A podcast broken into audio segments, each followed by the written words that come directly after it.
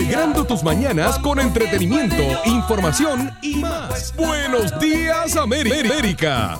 Venga, México lindo y querido. Grupo Cañaveral para festejar su pase a la gran final de la Copa Oro. Ayer sufriendo ante Haití, si debo decirlo, pero finalmente son finalistas, valga la redundancia. Así que felicidades y con esta canción la celebramos.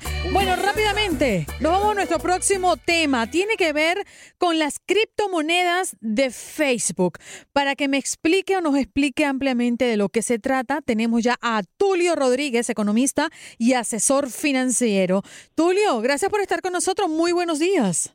Muy buenos días, muy buenos días a toda la audiencia. Oye, primero la pregunta es, ¿las criptomonedas vienen bien o vienen mal?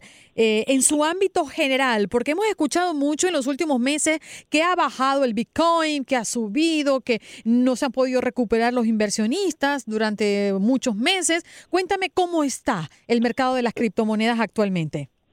Las criptomonedas son el futuro, pero déjame ponértelas en contexto.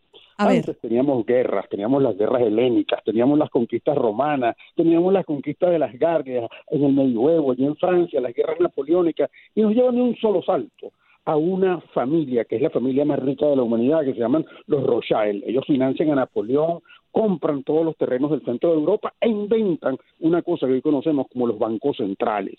Hoy todavía creemos que personas como Bill Gates, Carlos Slim, Warren Buffett y por supuesto Jeff Bezos son los hombres más ricos del mundo.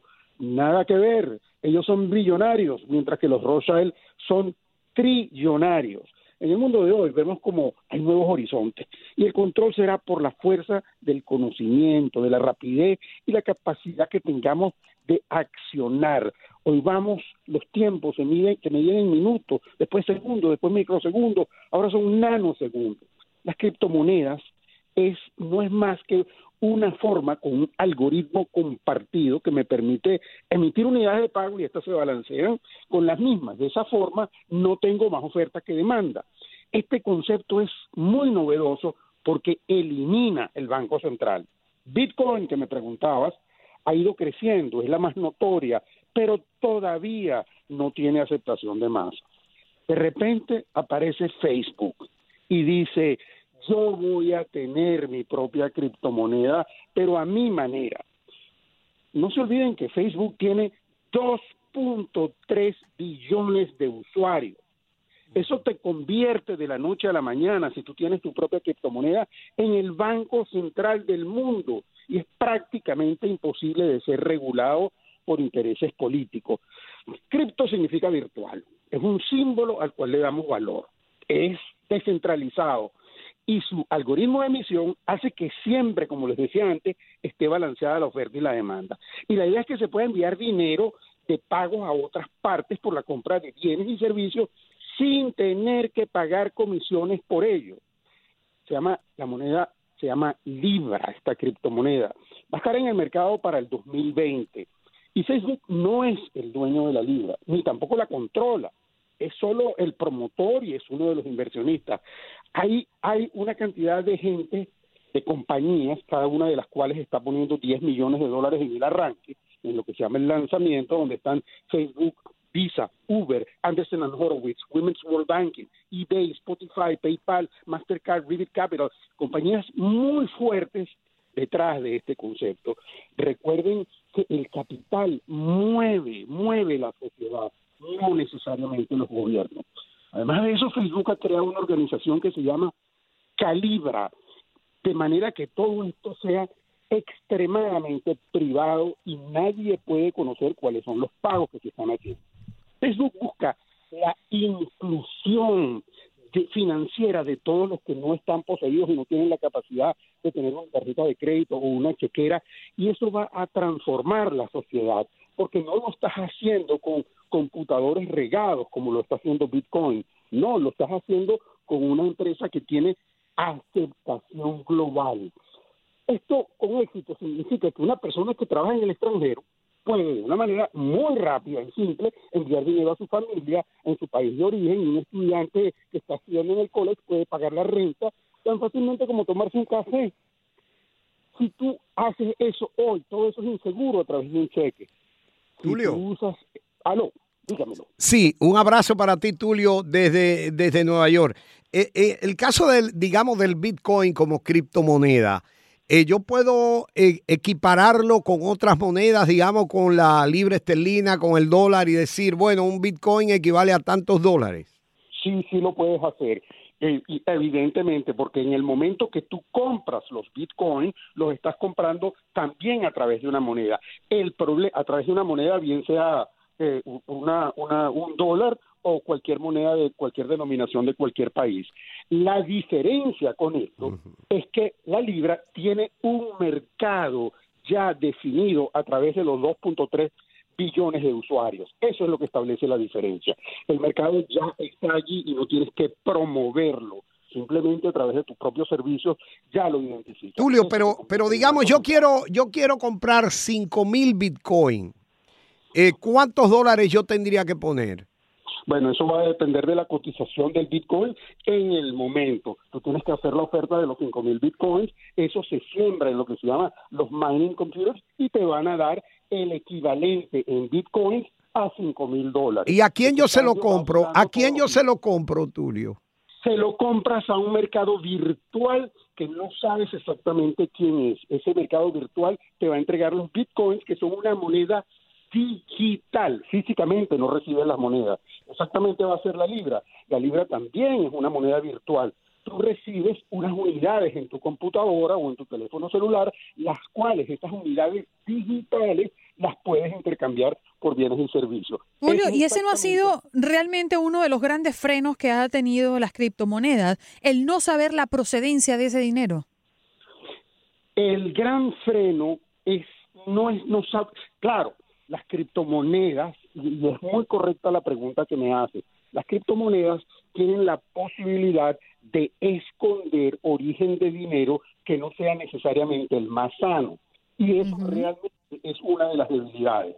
Claro, cuando tú tienes una serie de organizaciones como las que te acabo de nombrar respaldando la emisión de la libra, tú estás de una sola vez limpiando mucho la duda sobre la procedencia del dinero, porque todas estas organizaciones están detrás de la pulcritud de la misma. Indiscutiblemente que mientras las cosas se van universalizando más, van a aparecer problemas e indiscutiblemente el mal haber, el mal proceder, también buscará la manera de aprovecharse de eso. Y ya cuáles serán las, las regulaciones y los impedimentos técnicos que se implementarán para eso. Pero sin duda alguna, nosotros estamos viendo nacer el futuro, porque Libra está otorgándole el mercado a 2.3 billones de personas y esa es la diferencia, eso es lo que no tiene Bitcoin. Por cierto, eh, eh, Bitcoin puede emitir, puede tener algo así como siete transacciones por segundo. Libra se está organizando para poder tener mil transacciones por segundo. Las dimensiones son totalmente monstruosas y la, la, la, la, diferencia es formidable en lo que pueden lograr. Bien, justamente en la cumbre que se celebró en Osaka, Japón, sobre el, el, grupo 20, el G20, esto fue un tema puntual, las criptomonedas y la posibilidad de lavado de activos a través del uso de las criptomonedas.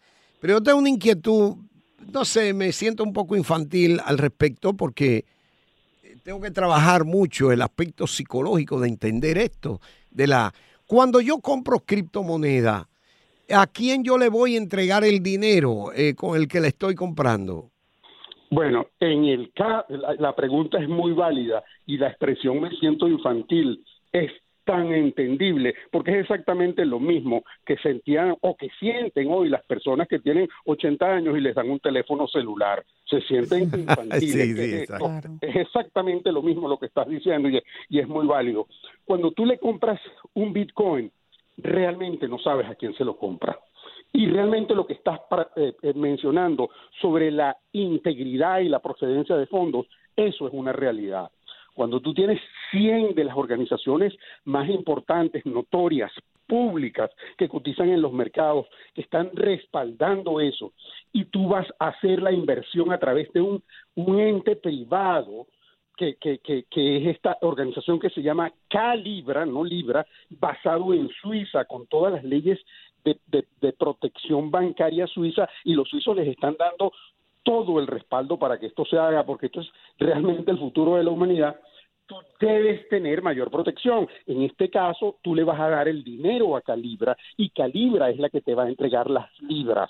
Y es una organización con nombre y apellidos, con entidades detrás que lo respaldan. Mientras que Bitcoin no tiene eso. Tiene un anonimato total detrás de lo que se llama el blockchain. El blockchain es la forma algorítmica de emitir las monedas. Aquí también va el blockchain. A ver, a ver si soy lo suficientemente clara con esta pregunta, eh, ya que también me siento un poco infantil, como dice el doctor, hablando de cosas bien complicadas, eh, teniendo tantas cosas en la mano y ante los ojos. Pero volvamos a la libra, a la criptomoneda de Facebook.